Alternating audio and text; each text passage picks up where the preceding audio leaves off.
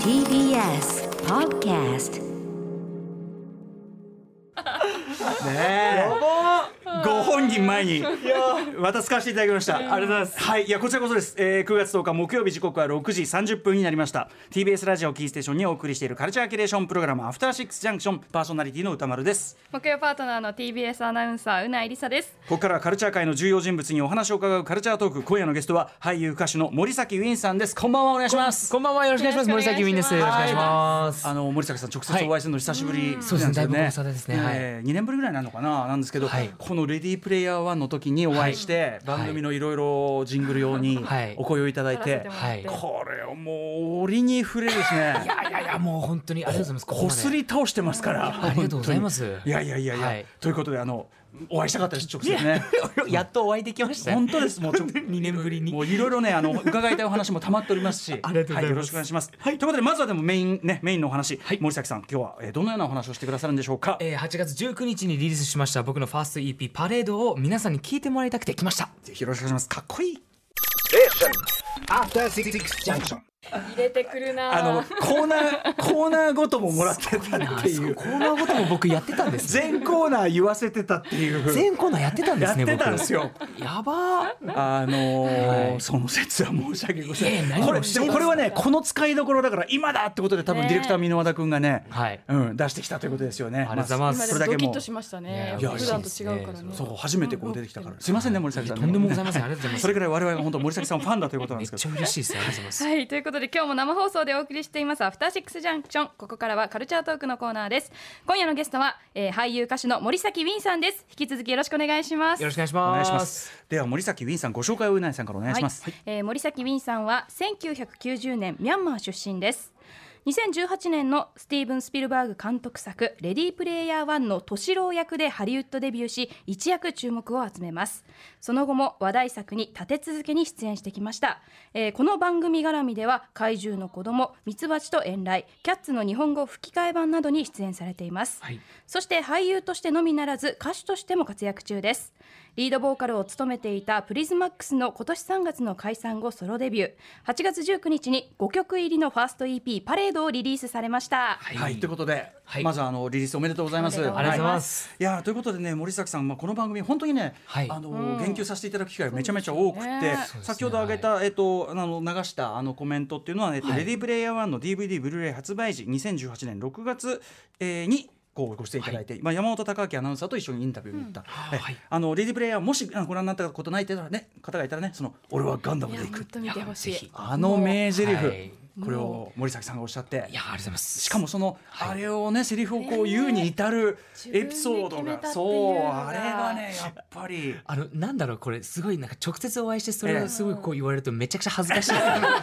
れどういう顔して俺聞いていいのかわからないというあのが今のす好きが溢れておりましていやすいませんありがとうございますめっちゃ嬉しいであすの純粋にあの時の本当にインタビューで、はいあのお話しいただいたそのやっぱり日本語セリフでもあるんで、はいスティーブン・スピルバーグがやっぱりこのセリフはねあのウィンウィンさんに任せるということで、あの決断されていろいろ考えられて、あのガンダムでいくしろあのテンションで言うっていう、あれを知ってからやっぱレディープレイヤー1のあの場面の見方がもうさらに。すいませんもうやっぱり本当にあの深まりましたし。ありがとうございますあとやっぱその後のご活躍、あのミツバチの遠来の話なんかもねちらりとこの間もさせていただいたと思うんですけど、うんはい本当にご活躍でいやはいでその後もです ねあちなみに今日テレビ 俺はいはい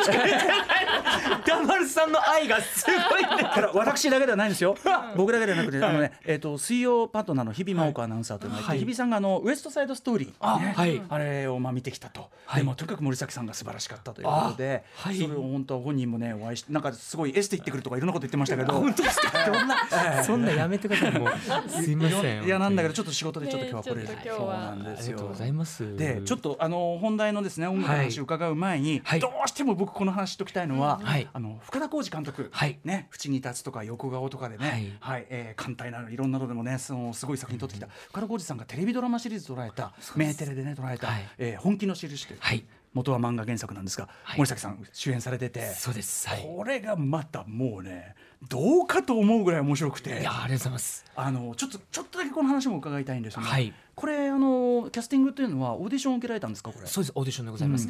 まあ、あのふ深田さんのことはまあ勝手に僕も知っていて、ええであのー深田さんが次ドラマを撮るとでうんそのオーディションがあるとどうすはいるっていう話をいただいて、深田さんがドラマどうなってしまうんだうんうんうんということもあり、はいすごくこう興味もあってうんお会いしたかったので、うんまあ、オーディション受かる受からない関係なうくんうん深田さんがやるのであればちょっと参加したいなという気持ちうで行かせていただいて。うんうんでオーディションの時も僕は、まあ、これ受かる受からない関係なく、あうんうのん深田さんワークショップやる時は呼んでくださいってはい僕はもう言って、うんうんうん勝手にこうすごいこう、なんですかアピールをしてたんですけど、はいそしたらまさか本当に受かって、ねえ主演をやらせていただくって主こ演とにに決なまっりてどうでしたはこの役柄としていえっとまあ、役としてはすごく最初は掴むのが難しかったですし、うんうんこう作品の内容的にもすごく読んでいてもちょっとイライラしてしまうぐ らいこう浮世の、はいなんですかねあのこう浮世に振り回され相てい手くのねその女性あ役そうがいでてすねはいこれがまたもうねはい、なんかもう得体の知れないこういや普通の女性なんだけど、うんなんか新しいファムバタルの形っていうかねそうですねめちゃめちゃもうでもすごくはい本人はごく自然に振る舞ってるつもりなのに、そうなんですよ周りみんなを地獄に引きずり込んでいくという。もう本当に落ちていくんですよね、うんうん彼女に、はあの会うと、うん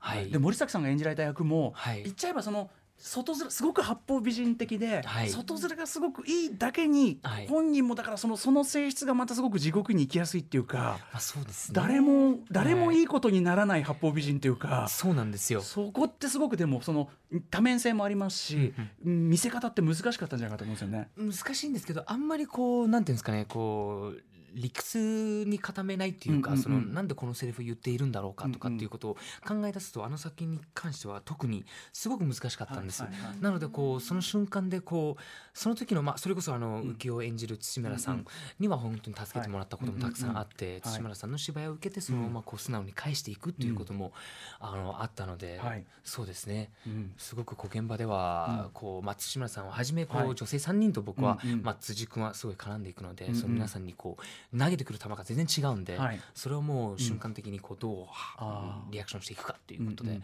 はい、深田さんの現場はどうでしたいやあのー本当に深田さんは本当に面白い方で、深田さんの現場を経てもちろんこうキャラクターって同じキャラクターをもう一回演じ演じるってことはもうほぼほぼ、まあ、ないんで、こう何を得たかっていうと僕は演者として俳優部の一人として現場での言い方だったりとかっていうのを大きく学んだような気がしてるんです。へえそれはそれはなんか例えば台本一つの読み方だったりとか、うんうんこう現場に向かい方だったりとか、うんうんまあ、深田さんのこうやり方はあのー最初にクランクインする前に何日かリハーサルの期間が欲しいってはいご本人もおっしゃってて、もうそこはみんなでこうリハして、まあ、ちょっとした稽古をしながら作り上げていいったのうで、んうんそういう意味では本番入ってこうなんていうんですかねもうあの出来上がっているうん中で現場にいて現場のそのシチュエーションだったりっていうのをちゃんとこう受けながらやっていくってだけだったので、うんうんそのリハーサル期間ですごい学んだことは大きかったですね。ははいい、そのねちょっと福田さんなりの演出の掘り下げみたいなちょっと今度これあのメーテレのテレビドラマシリーズうんはいで全10話なんですけど、えっともうすでにソフトなんかもね出たりしますけど、はいなんかあの劇場そうなん版でですよ再編集版が出るという。はい、まあディレクターズカット版って言いますかディレクターズカット版はとい、それが劇場版になりまして、うん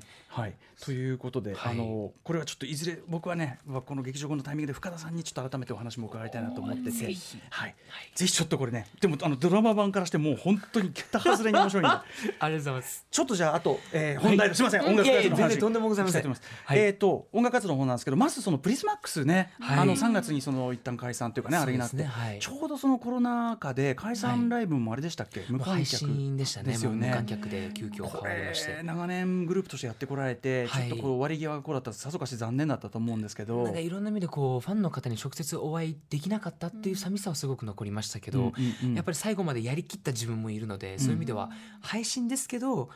あの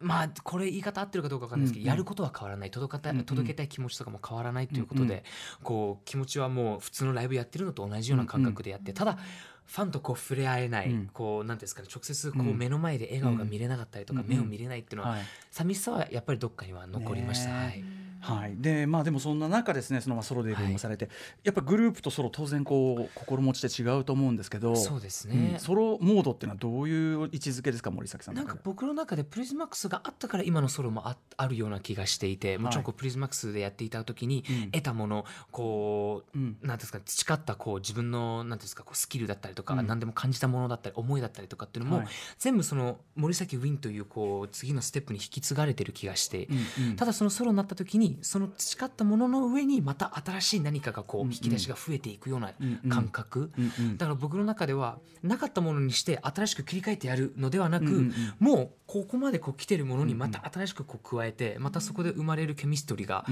このソロという森崎ウィンをこう生み出してるんじゃないかなとのすごく思っています。なるほどはい、あの楽曲のこう制作人なんていうのはどういう形で、はあのまあちょうどコロナも入って自粛期間が入ってその中でまあ選挙区会をみんなでやりまして、で選挙区会まあデータでこう送られてきてこうみんなでこうミーティングとかしながら、うんうんリモートミーティングとかしながら、うん曲決めから僕も参加して、もうはいじゃあウィン君こういう曲歌ってねではなく僕が純粋に、もう歌詞とかも何もなく仮歌のデモを聞いて、これ僕パフォーマンスしたい、という楽曲を選んで、はい、ということをできたので僕本当に心の底からこう自分の血が騒ぐような楽曲を自分でこう表現しているとうんうんいうんう中で。うんで歌詞とかもその制作の方とうこんう話しながら僕という人をこうはい知っていただいた上で歌詞もちょっと出来上がっていくっていう中だったのではいなんか曲はゼロから作ってるところに参加していないけどうんうんなんか本当に自分もその制作の一員として入ってるような感覚でいなんられかこうてこの服着たいじゃないけど、はいオーダーメイドみたいなビシッともう最初からあつらえてある感じでビシッとこうはまるって感じですかねやっぱねそうですね洋服のようにね。はいもうハマった瞬間気持ちよかったですね本い当にやハマってるんですよこれありががとうございます僕最初その何のクレジットも見ないで、まあ、はい聞いて、うわどれもか、まあ、まずそのパレード流れてきて、こうはい TBS の推薦曲で森崎ウィンさんだありがとうございますで聞いてみたもう曲までかっこいいんだもん な今流れてますよ後ろでいやいやいやもう何なんだよな、なってありがとうござであの今回の EP の他の曲も、はいまあ、ずっと聞いて最初クレジット見ないで見てておかっこいいと思ってでクレジット見たら僕あの宮野源斗さんあーゲンティ通称通称ゲンティなんですか、僕はゲンティって呼んでます。はい。はい僕宮野源斗さんのお仕事があのこれまでのお仕事もだすごく大ファンでなおーのでおおかっこいいと思ってクレジット見たらあやっぱ宮野源斗さん間違いない人生 生。ゲンティ超喜びますよ。これ、はい今ゲゲンティってなってますけど、はい宮野さんはやっぱそれはでもあのフラットに選んだらやっぱ宮野さん楽曲になったという部分でもあるんですよね。純粋にこう、ザって三十何曲ある中から、うんうんあの。そのクレジットを見ても僕わからないはので、いはいそういう意味では、うんだからこうパッと聞いてこう宮野さんの楽曲は、うんあこれはやりたいってうんうんいうふうにもう一発のイントロから決まるんですよ、うんうんうん結構、うんわかる最初の何秒かとかで、わるわるうんうんだからもうそれはやっぱ宮野さんすごいなっていうのは、ねはい、でこうパッとこう撮ったのがビシッと待って特に1曲目のね「そのワンダーランド」っていう曲が始まった時に、もうまさにイントロからこれはもう,、もうイントロはいはい名曲はいかっこいい曲きた。だしで森崎さんが歌い出した瞬間に、おっとこれは森崎さんこれはとある、まあはいあの方にオマージュを捧げてるこのそう歌ですね唱スタイルは、はいこれは、えっと、どなたにオマージュを捧げた歌唱スいタイやルですえかっ、これとまあ曲自体はジャミロクワイだったりとか、うんうんうんまあ、マイケルだったりとか、もういろんな、はいこれまさに僕ねマイケルイズムを、そうですねマイケル・ジャクソンイズムをすごくでもあのやっぱ森崎さんのそのチンクとかしてちゃんとやってて。そうですねもう本当にリスペクトを込めて、正直真似ようとしてもうん無理なんですもちろんよ、やっぱはマいイケルさんはもう特にそうなんですけど、だからこうリスペクトを持ってここはこういうテイストでやりたいということでこう近づけていくじゃないですけど、それでやってたらああいう森崎節が、いやーバッチリはい、あじゃあちょっとその問題の、その曲をねはいうん私もかあの狂気乱舞いたしました、はいえー、1曲目、えー、じゃあ曲紹介お願いします、はいえー、っとこれはあれですかもうあの、ワンダーランドの方でそうですワンダーランドでいいってあこといいですかワンダーランドかであもちろ私んのでリごクエスざいまトす、はいそれではじゃあ聞いてください森崎ウィンでワンダーランドほらかっこいいどうしたことでしょうこのかっこよさねはかっいこいいえー、森崎ウィンさんで「ワンダーランド」お聴きいただきました私のちょっと勝手のリクエストでいやいやゲンティありゲがとンテうございますゲンティィがをねもうはい一曲作ったということで、あのちなみに宮本玄斗さんは、はいえっと、その今後もそういうなんか一緒にそやうっでてすね、あたのりす一る緒にやっていきたいなとの僕はすごく思ってます。はい、まあ彼本人のこれスケジュールとかもありますので、うんうんはいそれはもう相談しながら、そうですね。これ言っていいやつですかあのあのなんか全然ライブはいがそうですこれからライブえあライブあったんですよ8はい月あ29 29日に日こはいのはいファーストワンマンがあって、はいうんうんそれのバンマスがあの、はい宮野さんがあそ入うっかていただいて、宮野さんのあそうれなんでですそよっかそっかだからちょっとね、あのすごく僕これケミストリー起こしてると思うんありがでとうございますぜひちょっとこのコンビも、まあ、てかまあそうですねまあ、そもそも森崎さんのやっぱ音楽活動もっといろんな形の曲も聴きたいしありがとうございますはい、いやはい本当にスタジあそうスタジオライブあのライブコーナーがこの7時台にこの後あったりするんで。えーそうなんですかで今はいそのいろんな形で、まはいま前はねこのスタジオでこう本当に楽器持ち込んでやってたんですが、今はちょっとリモートスタジオ使ったり、まあ、収録済みのやつ音源とかも全然ありだったりするんで、ーぜひちょっとこれは、ねあ全然ままマジで呼んでください。マジな話。マジでマジで俺じゃあ歌う現場がなくて、あーそうかそうか歌いたいんですそうか僕そうかここのモチベーション本当に歌わしてください。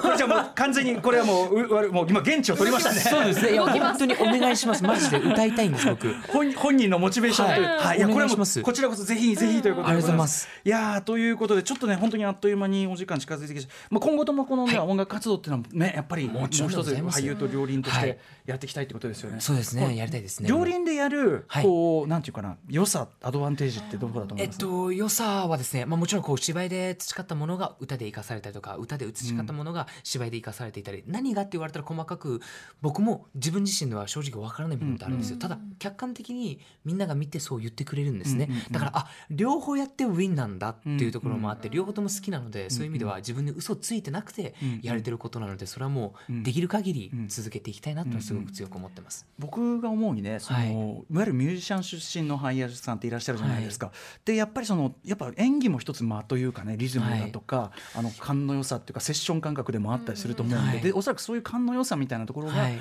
そのいわゆるベースの演技力よりなんていうかなで、うん、そこを勝ってこうフィーチャーされてる人って多いと思うんですね、はいでそれで光ってるというだから森崎の場合はその演技スキルもあるしそういう音楽的なそのリズム感とか、はいうん天性の感覚みたいなのもあってだからこれ両輪は絶対すごい武器なんだと僕は思うんですよね。頑張ります、いやーちょっとねお時間来ちゃってもういいろいろ聞きたいことあるのにもうもう終わりですかはいあの、はいままたお呼びしてよろしいですかあぜ絶対に呼んでくださ い絶対に来 ますライブはいではお知らせごと森崎さんお願いします、ちょっと駆け足なおし知らせわかりました。えっと、僕のファースト EP、パースあパパレードパレードえー発売中でございます。えーそして明日11日からですね、僕の主演映画、妖怪人間ベラが公開です。10月9日に、えー本気の印の劇場版が公開いたします。よろしくお願いします。もうありとあらゆるタイミングを見て、えー隙を見てはお呼びしたいと思いよまろすしくお願いします。はい、えー、ここまでのゲストは森崎ウィンさんでしたありがとうございましたありがとうございました。ありがとうございました。 Station. After Six Junction.